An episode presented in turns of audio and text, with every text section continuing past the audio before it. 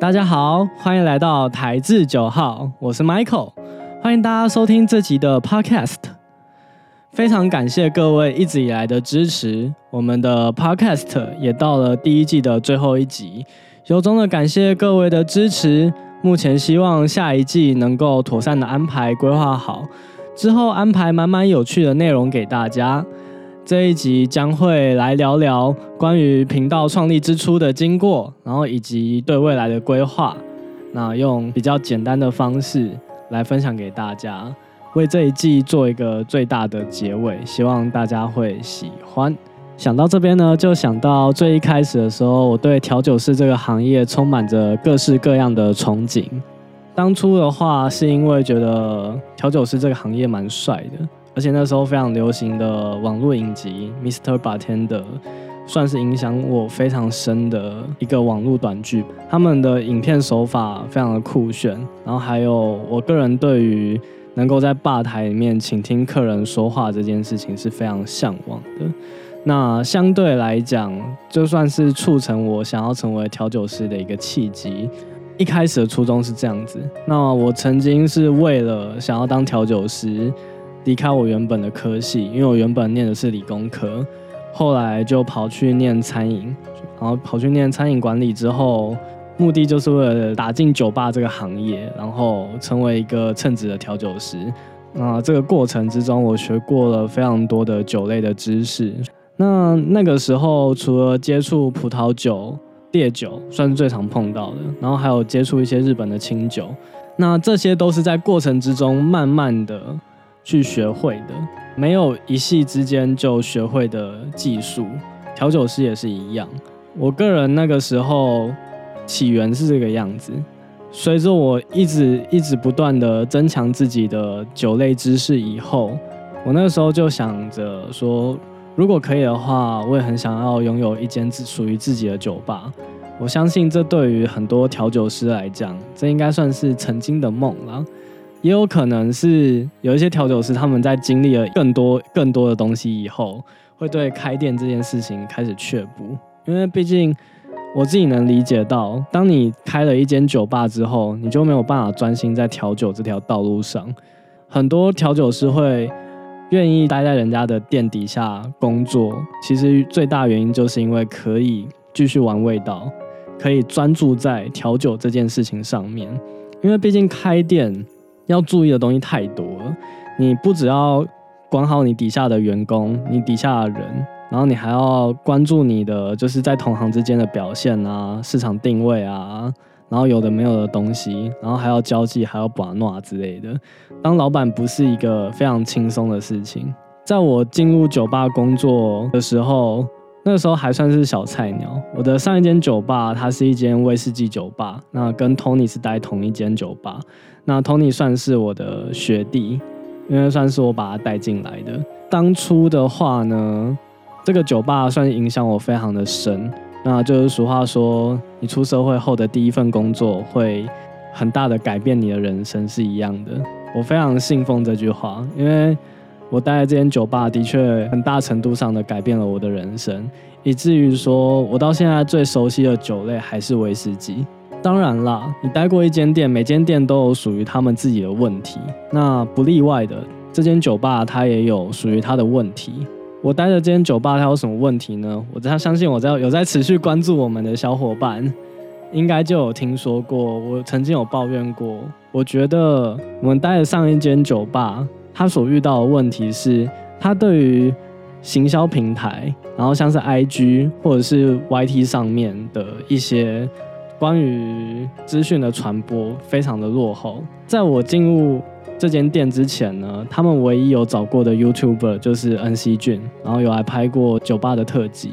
那一集的话呢，算是我待过那间酒吧到结束离开的时候，唯一有做的宣传。那之后呢，基本上没有做过太多的宣传啦。那 IG 的频道呢，持续发文也非常的缓慢。我觉得可能是因为负责的小编本身就比较忙，他毕竟不是只负责我们店而已。然后还有那个时候 IG 平台的更新，然后还有 FB 的粉丝页的更新那些东西，还有就是定位的接洽，都不是店内的人在负责的。所以就会变成说，一线的人跟后台那些网络上面要面对的人是不同的人，他们不见得能够理解现场的状况，它会导致说讯息上会有一些偏差。那这是我观察到的问题啊。这件事情也是间接导致我离开酒吧之后，想要开始经营 YT 频道的一个契机。我是希望说，我能先建立属于我的个人品牌。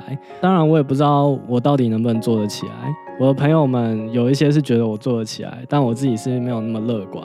因为就频道的这段时间，我从疫情开始的六月到现在的十月，总共过了四个月，频道的进步是非常的缓慢了。我只能用龟速比龟速还要慢的速度在进步。我自己也有种力不从心的感觉。好，这都是题外话。那这是我观察到的问题。这一路上来，我在酒吧的时候遇到了非常多、非常多有趣的经历。那也遇到非常多、非常多的人，他们也是间接的创造属于现在的我吧。我能了解这么多关于酒类的知识，都是因为我遇到这些人，不管是前辈还是客人。因为有的时候，不要看调酒师在吧台前面很帅。他们懂得不见得会比坐在吧台的客人来的多，对，没有听错，因为你在你在面对客人的时候，你永远不能小看客人。你虽然要保持你的专业，但很多时候有可能坐在你正前方的客人，他懂得远远比你还要来得多。那这也是调酒师会面对到的问题与压力，要时不时的充实自己。但是真必须要吐槽一下，我个人是真的觉得。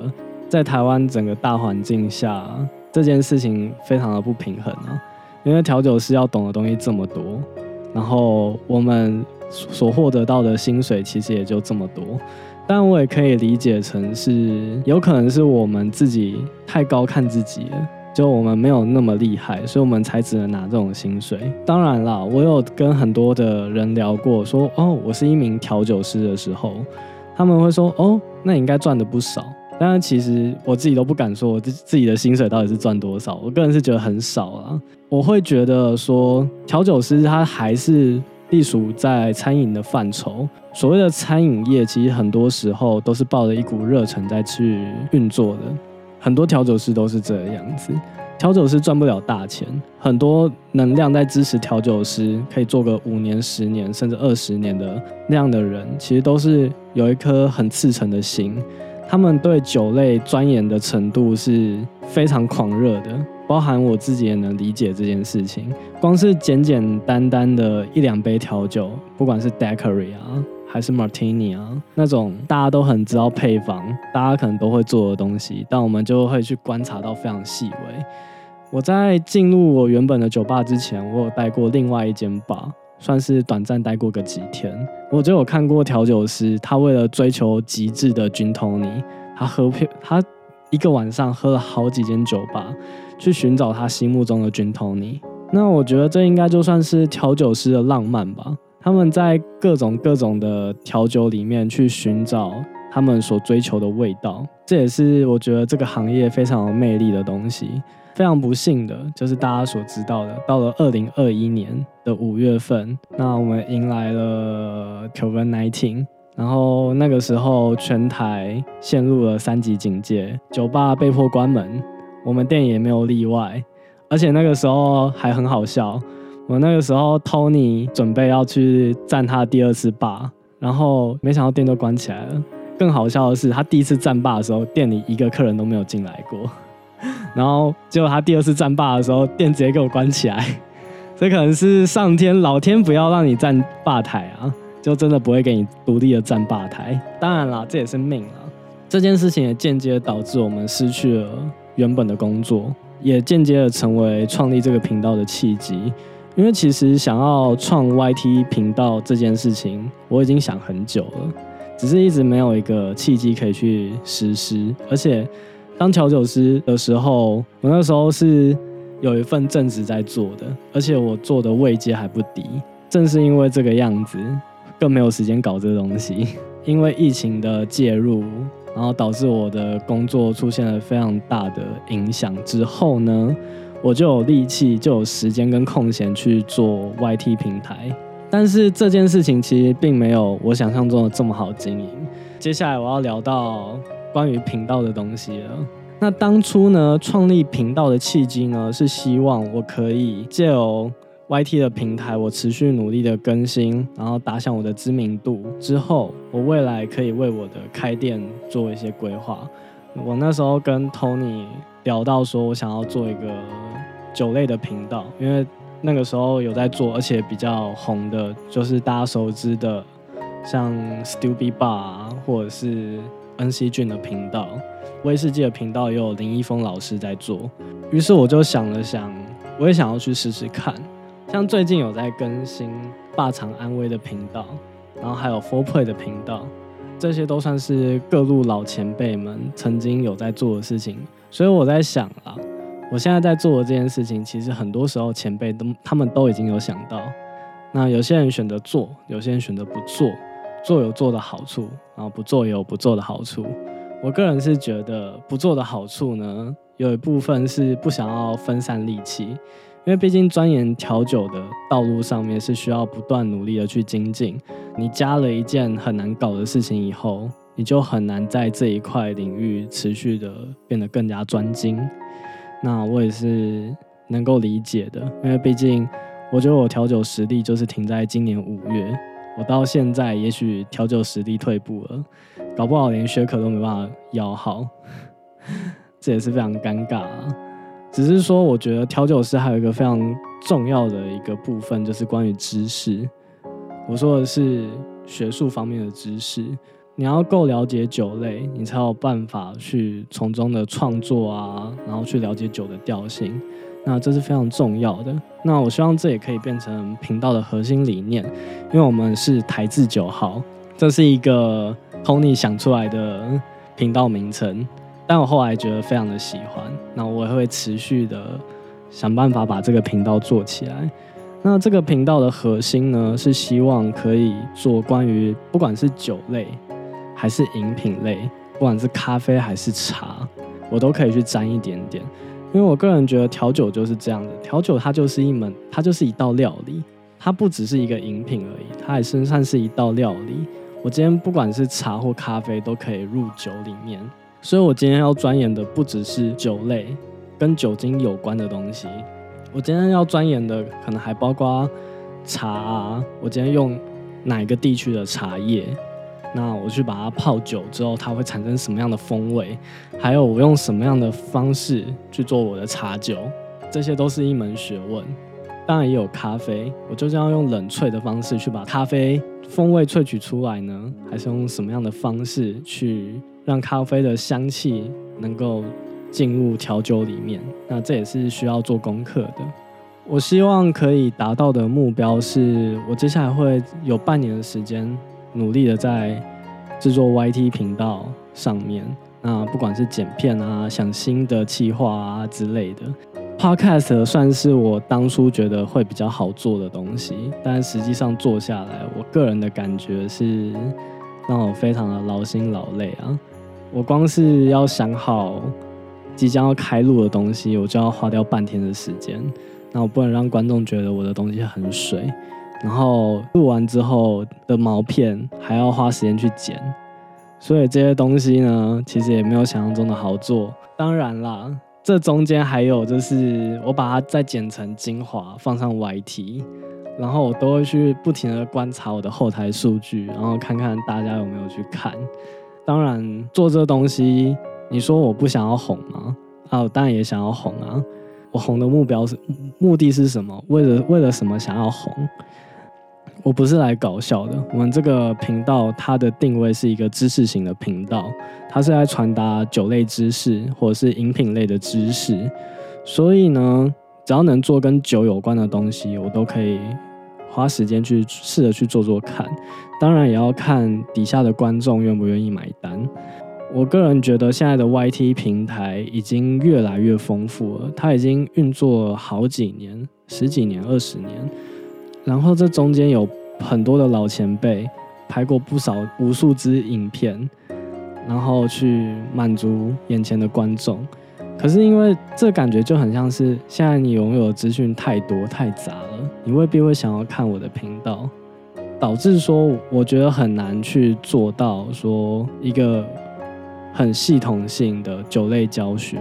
况且我在学习酒类的路途上面的时候是没有一个系统性在学的。我今天偶尔会碰一下红酒，偶尔碰一下清酒，偶尔碰一下调酒，所以这我我觉得也算是我遇到的问题吧。观看数一直上不来，啊，这也是让我觉得心很累啊。不管是 Podcast 还是 YT，我想要努力的去朝各个方面去发展看看，这是我目前遇到的问题。那这边再聊到说，我希望未来能够提供的内容，就是我前面有提到的，我希望可以做跟任何跟饮品有关的题材，不管是酒啊，不管是咖啡或者是茶，那我觉得这些东西都非常的重要，因为调酒是一个非常细腻的东西，鸡尾酒它本身呢，就是一种调制过后的饮品。他把以前那种很劣质的酒，那种烈酒，然后搭配一些杂七杂八的东西，新鲜水果、新鲜食材，然后还有糖，去做完美的调和，然后加几滴苦精，然后就做成一杯很好入口的调酒。那到现在已经变成一种时尚的代名词。你去酒吧里面点的任何一杯调酒，那都是大家的精华，大家对味道上的呈现。所以基本上。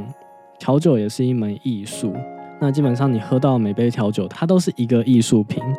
把它细节到非酒精的饮料，包括你喝的咖啡，包括你喝的 latte，然后 cappuccino，或者是摩卡，或者是鲜奶茶之类的那些东西，其实也是一种艺术的展现。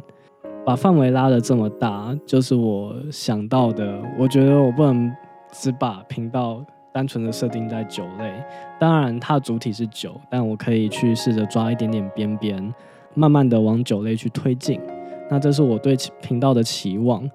当然啦，饼画了这么大，实际上能不能做得到还是一个问题。毕竟我现在是艺人团队，那我的频道呢，现在有在帮我的就只有 Allen 一个人，那偶尔也会有一些亲友团会跳出来帮我。那我觉得这算是频道草创之初吧，会过得比较艰难一点点。况且我才经经营了大概四个月吧，所以究竟能坚持到什么时候呢，都是一个问题。再加上 YT 平台，它是一个非常急剧变化的一个平台，它去年的演算法跟今年的演算法所看待的东西都不太一样。那它可能会随着 YouTube 的法规啊，然后观看频道的观看影片的观众们去做一些改变。我觉得现在的话，现在的 YT 频道比较多都是偏向于比较精致的内容，因为会拍影片、会做影片的人太多了。就试问一下，会剪影片、会剪影片、会剪辑的人，这些人才辈出啊！而且大家每个人。每个从设计系毕业的，基本上都会剪片啊，对吧？到底谁不会用 Photoshop？到底谁不会用 Premiere Pro？到底谁不会用 AU？这些东西其实门外汉花一点时间，花一两个月、两三个月去学，你都能学个皮毛，你都至少能够努力的把一支影片生出来。